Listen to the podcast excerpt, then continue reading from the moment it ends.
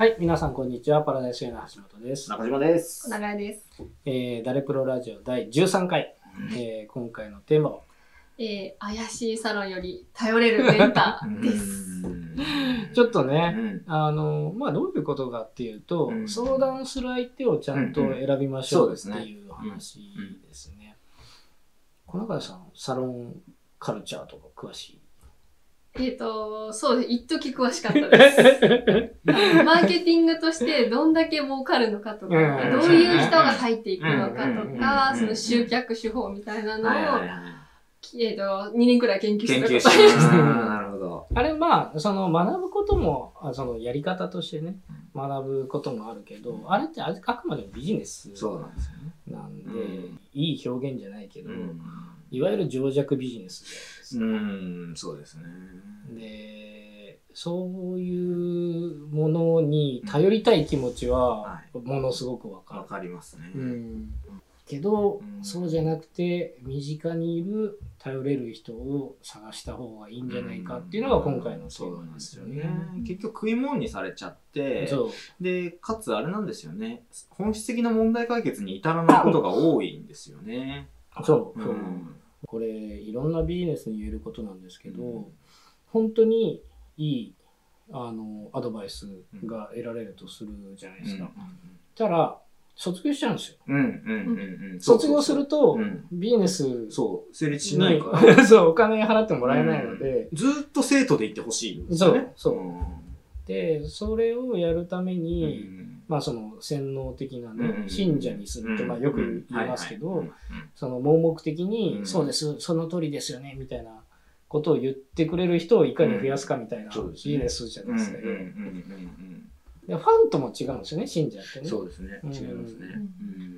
うん。でそれ何が違うかっていうとうん。あのまあそのビジネスやる側はうん。一人当たりいくらどのスパンでお金払ってくれるかっていう形、これを最大化するためにビジネスやるわけですよね。で払う側は、えー、と何にお金を払うかっていうと自分が不安に思っていることとか、うん。うんお金を払うことで不安が解消できたりとか、自分が成長できたという感うんう覚ん。を得られるかどうかなんですけど、うん。はい。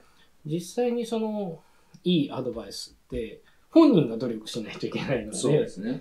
で本人が努力してその努力が正しかったとしても成果に結びつくかどうかはまた別の話だったりするのでアドバイスが正しくて本人が努力して成果が出るのにやっぱり一定の期間が必要うんうんだったりするんですねですよね。。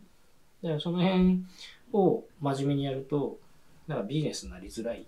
そうですね うんうんだから、あのー誤解ないように言っておきたいのが、あのーサロンが全てうさんくさいわけではなくて、全然。悩んでる人の心につけ込んだ悪いビジネスとしてのサロンっていうのがあるから、うん。そういうのには引っかかんないように、うん。もっと身近にこう、利害関係なく自分の成長にとっていいことを言ってくれたりとか、道を示してくれるメンターと付き合った方がいいですよねっていう話なんですよね。うん。結構一時まだ流行ってるかもしれない。女性向けの起業家サロンみたいなすごい流あーそれって行めちゃくちゃあるでしょうんまだあるかもしれない。地方とかでもめちゃくちゃある。ああ、そうこのセミナー行こうと思ってるんだけど、どう思うっていうのを聞かれた時がすごくて、あが60万円くらい。60万ね払おうかどうかって考えちゃう人って身の回りにうんそういうノウハウを持ってる人は全くいなくて、うん。そこにその一縷の望みをかけてるわけなので、なんかそこのねあの状況とかその心理自体はすごいわかる。だしあの言ってしまうとビジネスとしては成立しているので、うん。その対価として60万払ってるわけなので別にその違法ではもちろんないし、ないですね。あの悪いこととは言い切れないうん言い切れないというかまあまあその言い切れないです。ただそういう人ってその60万払っちゃう人ってうん検索のやり方が分かんない人わかんないんですよ。なんで？どう調べていいかわかんないんですよ。ででその60万円になっちゃう理由は、うんそこに宣伝費とかが入ってるからうんうん60万になる。でその宣伝費を払うことでようやくその人に届いたっていう言い方もできる。うん。そうですね。うん。うんよく、あの、ネットとかで見かけるのが、今、プログラミングできる人から見たら、2、3冊本買ってやればいいのに、これで独立できますみたいなパッケージングにして、うん。100万とか、みたいな、いっぱいあるでしょでもその、パッケージングして、人に届けるところに100万かかってるんですっていうのは、これはビジネスやる側としては、うん。まあそうかなっていううんうん悩みって、大体その共通項はある、あるんですけど、うん。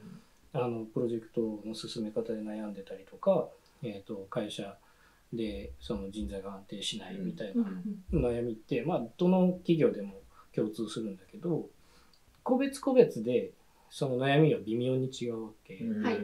そこに細かくそのオーダーメイドで、うん。えー、と進め方であったりとか、うん。解決策を提示するっていうのもすごく大事なポイントで、うん。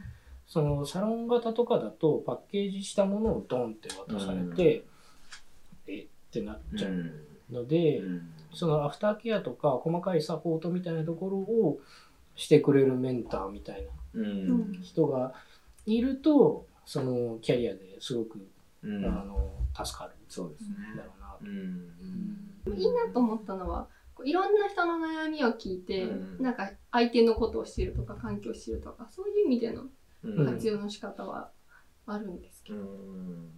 なかなかバランス取れてサロンもあってメンターもいてみたいないいこう人間関係の作り方って難しいな、そう。いやで、えっ、とこの前そのメンターって 橋本さんですよねだけだけ？うんではないですね何人もいるよね。はい何人もいます中島さん僕は、まあももちろん橋本さんそうなんですけど、あんまり人に頼らないですよね。デザイナーとしてのメンターっていう？ない、ないですあね。ー僕もプロマネとしてのメンターっていないんですあよ。あ。でも、あの、自分にとって一人だけ師匠がいて、ほ大学大学院時代のその指導教官。は、今でも、その、先生って呼んでる。もう、師弟の関係ではない。僕、あの、途中まで学者になりたかったんだけど。えっ、と、IT の世界入ったじゃないですか。うんで、まあ、その師匠は、すごくフラットな人だから、もう業界も違うんだし、うん。お互い人間としてイーブンで行こうみたいなこと言われたんだけど、いやいや、僕にとっての師匠は 先生だけなんですよ。まあそれで別にその今の僕のその会社経営として直接アドバイスもらえるわけじゃないんだけど、うんなんとなくこう気分的に変変わるみたいな。うん。で、その探し方ですよ。うん。それどうやって探したんですか？直接の上司ではない仕事の関係者の方が多いですねうん。前職の会社でお会いした頃からずっと尊敬してたので、じゃあ仕事のつながりであメンターを見つけている。そうですね。あれだよね、僕へのアプローチは会社のお問い合わせから来たんだよね。